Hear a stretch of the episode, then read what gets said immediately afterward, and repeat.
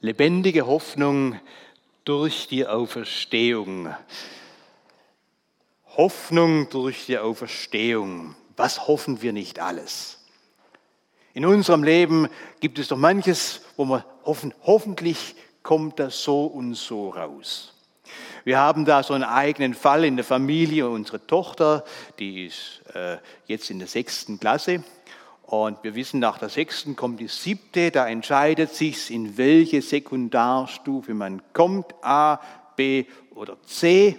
Und jeder möchte natürlich möglichst gut sein. Bei unserer Tochter ist es so, dass sie eben nicht so gut ist im Lernen.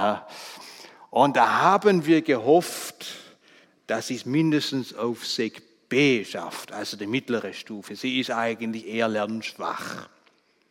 Wir haben gehofft und ganz am Anfang von, vom Schuljahr haben wir mit dem Lehrer gesprochen. Die Noten waren sehr tief. Was können wir machen? Ein bisschen Förderunterricht in der Klasse.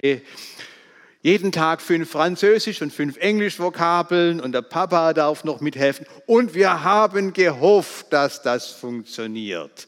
Hoffentlich schlägt es an, dass die Noten mindestens so sind, dass sie dann auf die Sek B mag. Und so sind dann die Wochen äh, hin und her gegangen. Sie hat fleißig gelernt, aber naja, so in den letzten Wochen haben wir gemerkt, die Noten, sie reichen trotzdem nicht.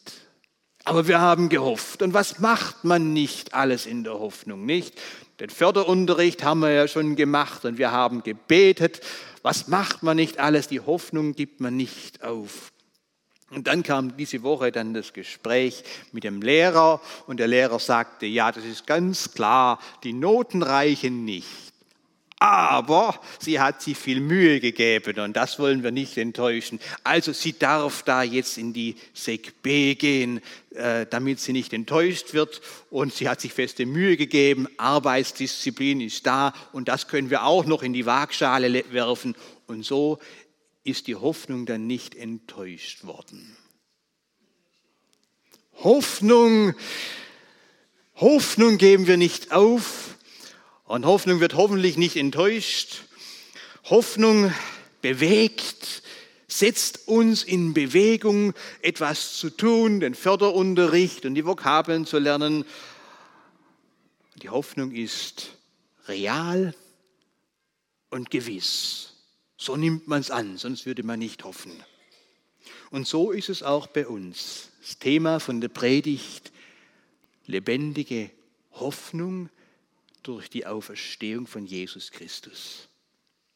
Wir haben eine lebendige Hoffnung, weil Jesus Christus auferstanden ist. Ich habe das Thema so gewählt, weil wir jetzt gerade von Ostern her kommen und ich dachte mir, was hat Ostern für Auswirkungen? Das nehmen wir gerade noch mit in den nächsten Sonntag hinein. Ich habe den Vers hier ausgedruckt oder ausgeschrieben, Gelobt sei Gott, der Vater unseres Herrn Jesus Christus, der uns nach seiner großen Barmherzigkeit wiedergeboren hat zu einer lebendigen Hoffnung durch die Auferstehung Jesu Christi von den Toten. Weil wir ja gerade auch beim Unterricht sind, ich habe den Hauptsatz dick gedruckt, nicht für die, die in Deutsch noch ein bisschen wollen. Nein, den habe ich für mich einmal unterstrichen, weil es mir wichtig geworden ist. Gelobt sei Gott, der uns wiedergeboren hat zu einer lebendigen Hoffnung. Wir haben Hoffnung durch Jesus Christus. Und das setzt uns in Bewegung. Und das gibt uns Kraft. Und das treibt uns voran. Und es gibt uns Ewigkeitsperspektive. Wir haben ewiges Leben. Schauen wir uns zuerst das an, was am Schluss vom Vers kommt, wiedergeboren hat zu einer lebendigen Hoffnung. Jetzt kommt es durch die Auferstehung Jesu Christi von den Toten. Durch die Auferstehung, die Osterbotschaft, das klingt an. Jesus Christus ist auferstanden. Und was höre ich da nicht an vielen verschiedensten Stellen? Erst kürzlich vor wenigen Wochen erzählt mir jemand tatsächlich, ja, also, das ist ja gleich. Also, es sind ja alles Märchen in der Bibel. Das kann man gerade so gut die griechischen Mythologien nehmen, das ist ganz genau gleich. Papalapap. Was wahr ist und was gewiss ist, das ist, dass Jesus Christus gestorben und auferstanden ist. Dass Jesus eine Person war, die existiert hat, die gestorben ist und auferstanden ist.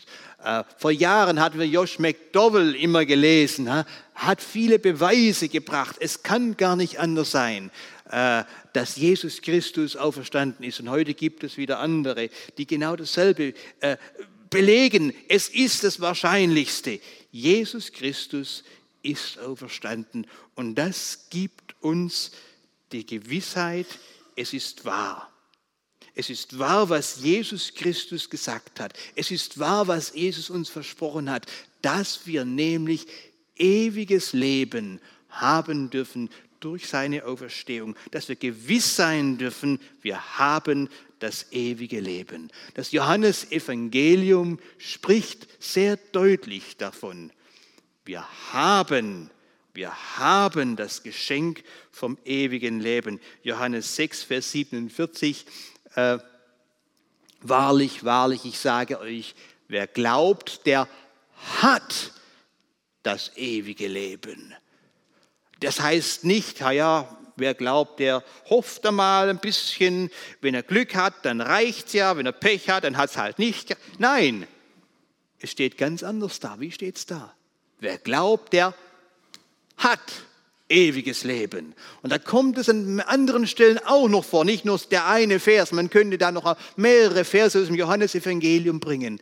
Wer glaubt, der hat das ewige Leben. Du persönlich darfst dir gewiss sein, dass du ewiges Leben hast, wenn du an Jesus Christus glaubst.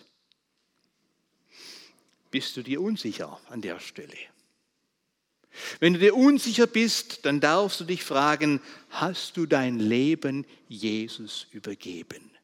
Glaubst du an Jesus?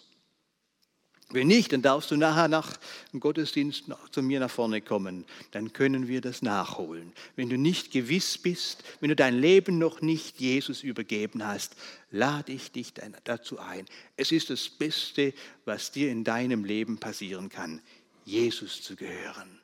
Und wer glaubt, der lässt sich taufen. Ein Zeichen, ein sichtbares Zeichen zur Gewissheit. Du gehörst zu der himmlischen Familie dazu. Du gehörst zur Familie Gottes, zu Jesus Christus. Du hast da Anteil daran.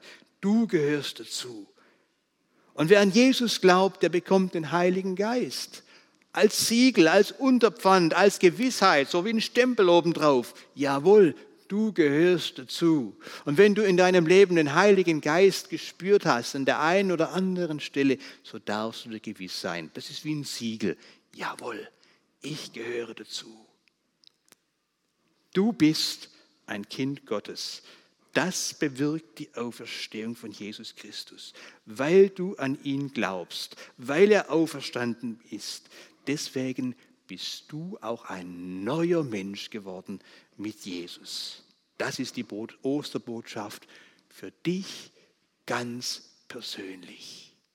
Es ist nicht nur eine Geschichte, die damals passiert ist, sondern es ist eine Geschichte, die sehr zentral mit deinem Leben zu tun hat, weil Jesus auferstanden ist. Deswegen darfst du gewiss sein, du hast ewiges Leben.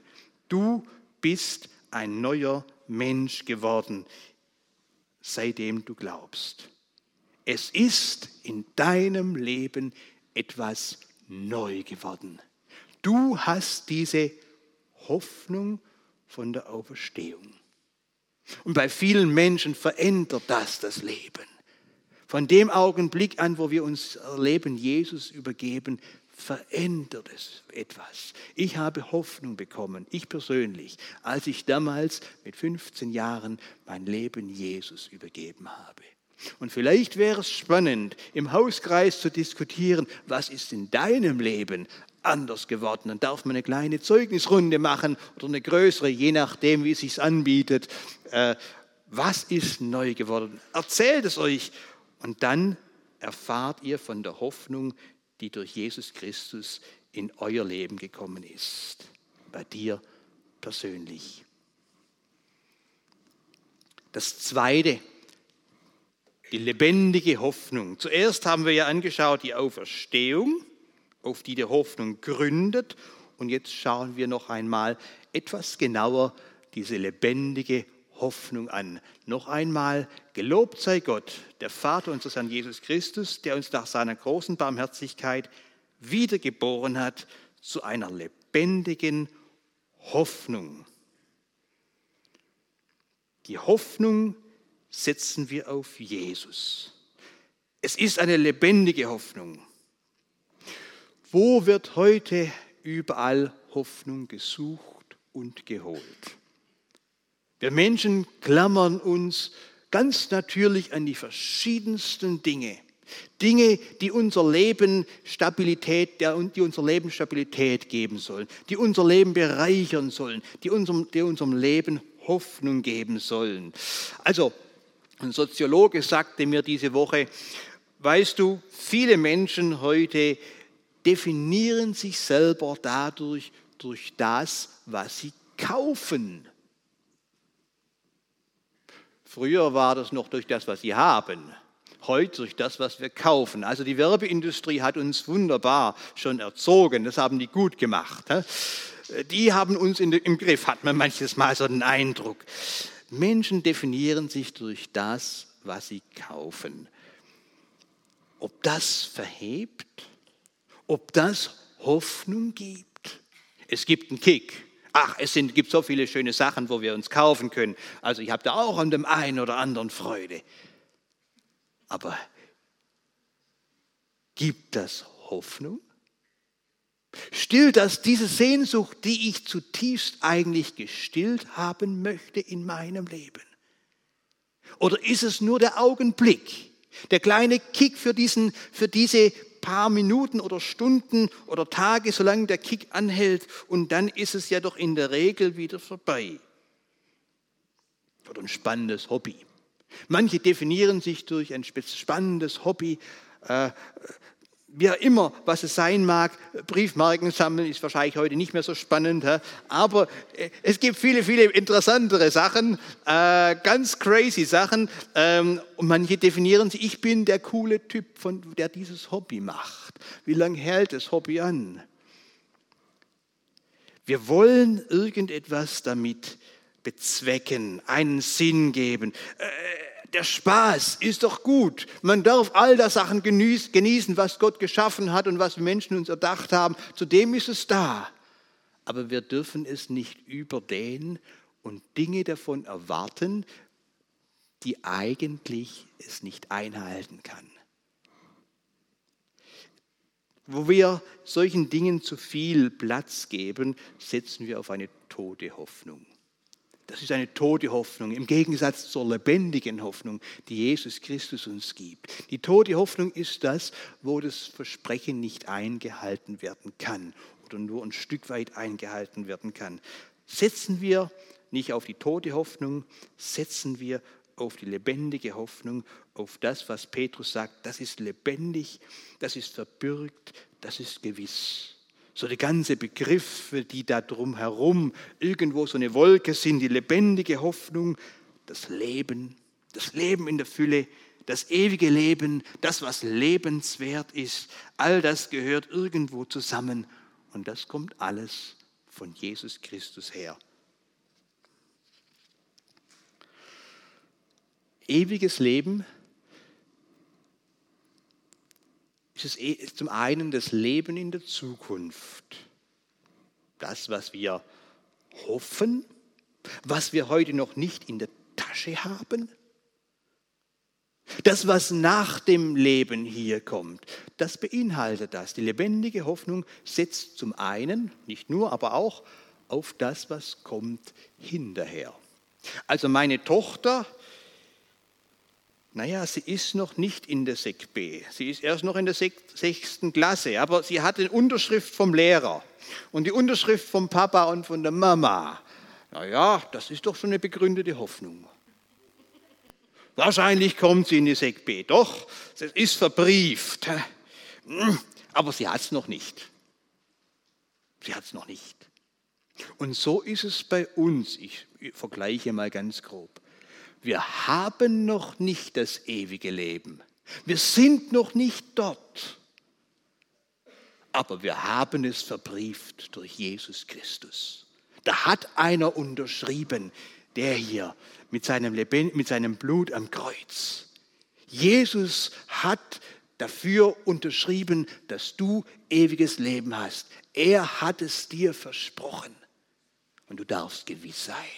Es ist kein Vages, nichts Unsicheres, sondern Jesus hat unterschrieben mit seinem Blut. Du hast ewiges Leben, wenn du an ihn glaubst. Und das Zweite, Gottes Wege sind heilig und gut. Also man verzeihe, ich habe diese altmodischen Begriffe jetzt trotzdem genommen. Heilig und gut Gottes Wege sind gut. Petrus hier schreibt diesen Brief an die Gemeinden in Kleinasien, an eine ganze Reihe von Gemeinden, erzählt sie da so auf, an welche alle er denkt. Und die haben manches Schwierige zu erleiden. Sie waren nicht so beliebt. Man hat sie, äh, man wollte sie nicht haben. Sie, die glauben an Jesus und das darf man nicht, das soll man nicht. Und sie wurden angefeindet. Sie hatten ein Schwieriges zu bewältigen. Und jetzt schreibt dieser Petrus an sie, schaut, ihr habt eine lebendige Hoffnung. Und das hilft euch, über diese Schwierigkeiten hinweg zu sehen und hinweg zu gehen, sie zu meistern. Ihr habt einen schweren Lebensweg, aber mit Jesus Christus meistert ihr ihn. Auf eurem Lebensweg sind manche Steine und manche steile Passagen, aber mit Jesus Christus dürft ihr diesen Weg gehen, auch wenn auf diesem Weg manche Steine sind. Manche Stolpersteine sind vielleicht sogar, wo du am Glauben fast am Verzweifeln bist, wo du sagst, wie kann das sein? Jetzt glaube ich an Jesus und jetzt passiert mir dies. Halte an Jesus fest. Er ist die Hoffnung und er zeigt dir vielleicht nicht im Augenblick, wie es weitergeht. Aber hinterher, wenn du dann die Strecke gegangen bist, dann darfst du zurückschauen und sagen, doch, der Weg war steinig, aber er war gut. Und es war der Weg, den Gott mit mir gegeben, gegangen ist. Das ist der Weg, den Gott mit mir ging. Und Gottes Weg ist heilig und gut. Es hat sich gelohnt. Bleib fest in ihm.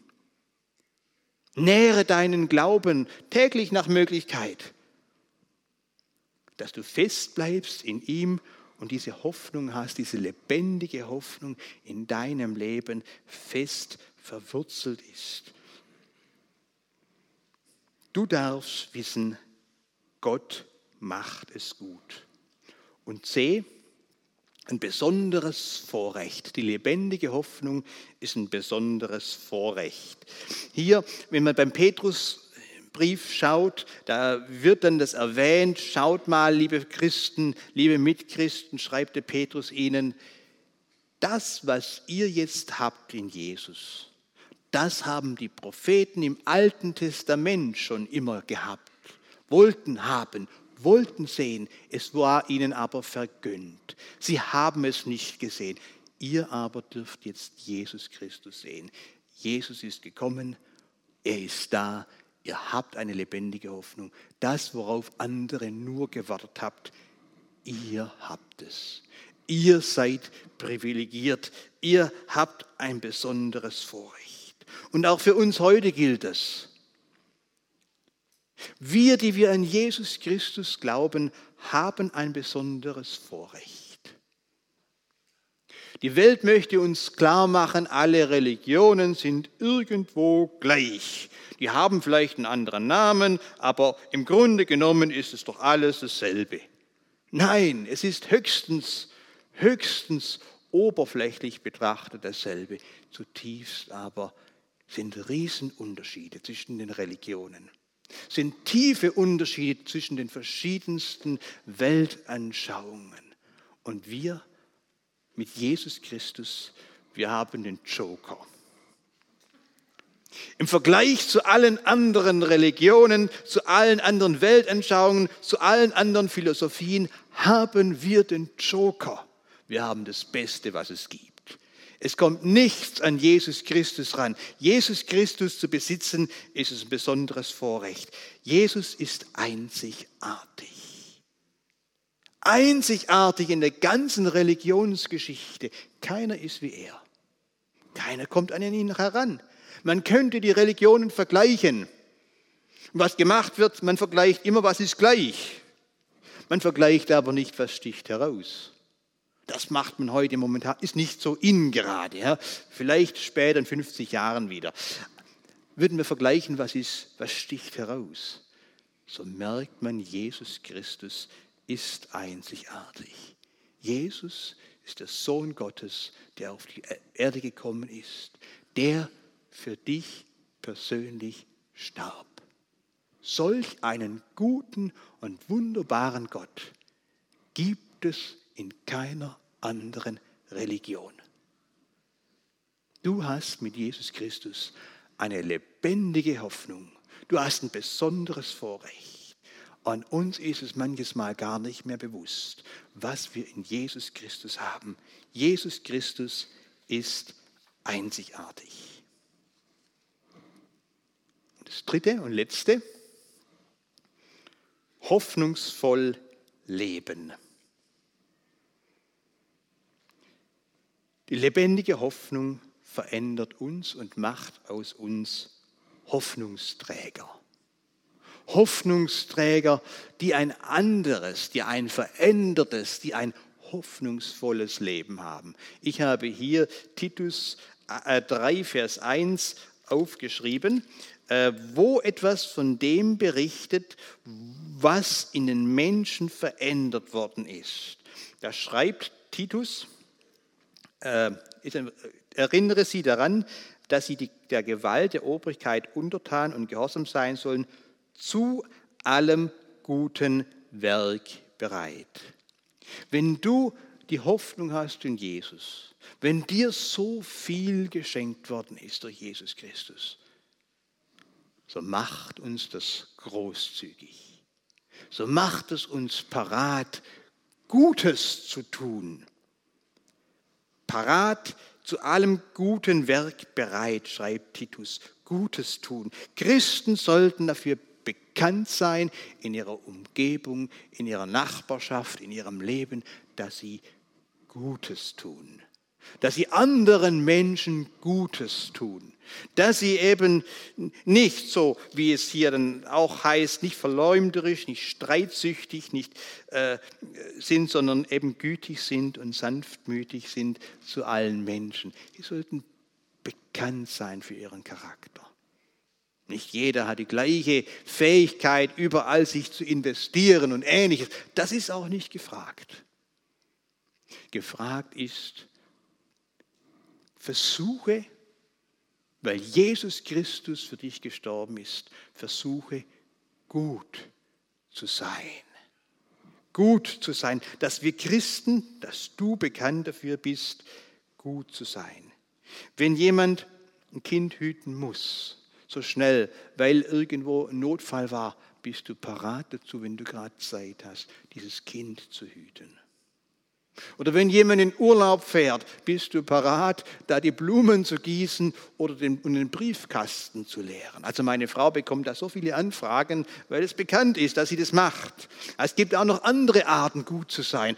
Überlege du dir, überlege du dir, wie kannst du, wo kannst du etwas Positives bewirken in deiner Umgebung? Wo kannst du gut sein? Wo kannst du die Güte Gottes zeigen als Beispiel?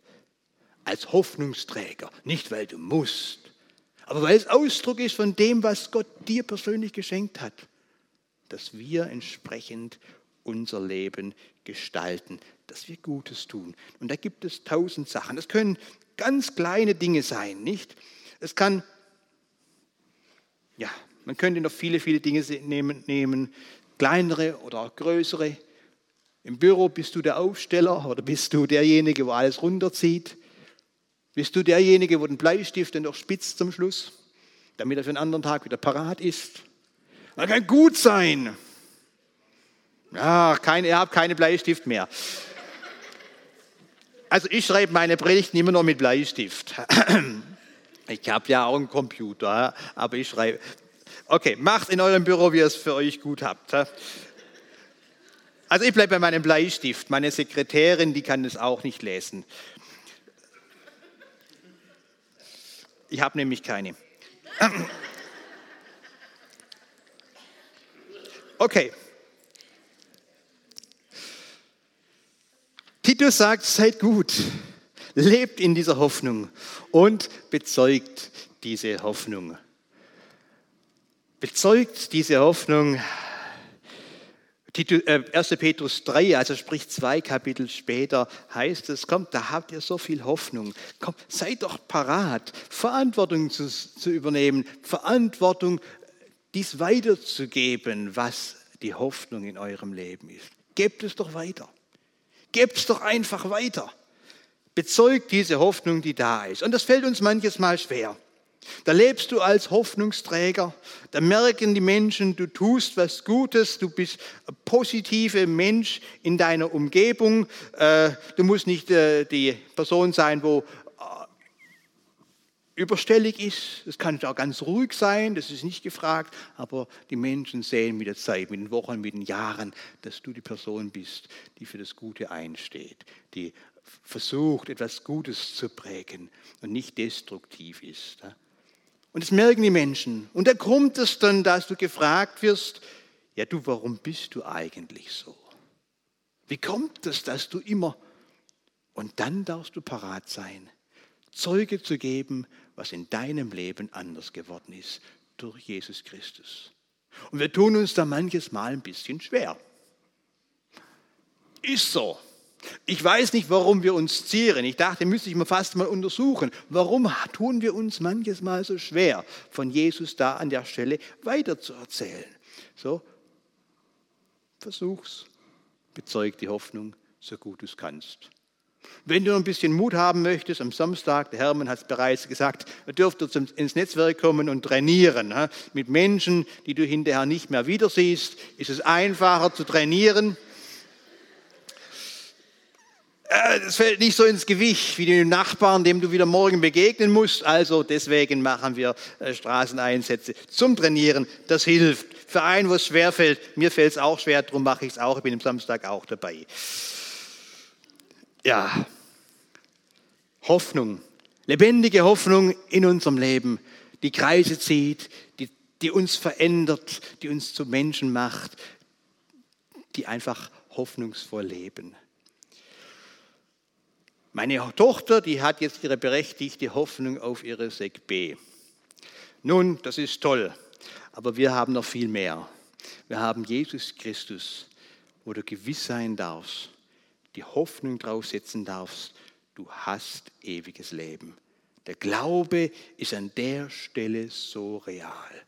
Du darfst wissen, ich habe ewiges Leben, weil Jesus Christus für mich gestorben ist. Das ist die Osterhoffnung, die Hoffnung, die herausspringt, die Hoffnung, die Kreise ziehen darf, die Hoffnung, die dein Leben verändert hat und auch immer wieder neu bewegt und dich in Gang setzt, dich in Bewegung setzt und dich zu einem hoffnungsvollen Menschen macht, zu einem Menschen macht, der Ewigkeitsperspektive hat, zu einem Menschen macht, der hoffnungsvoll hier und jetzt lebt.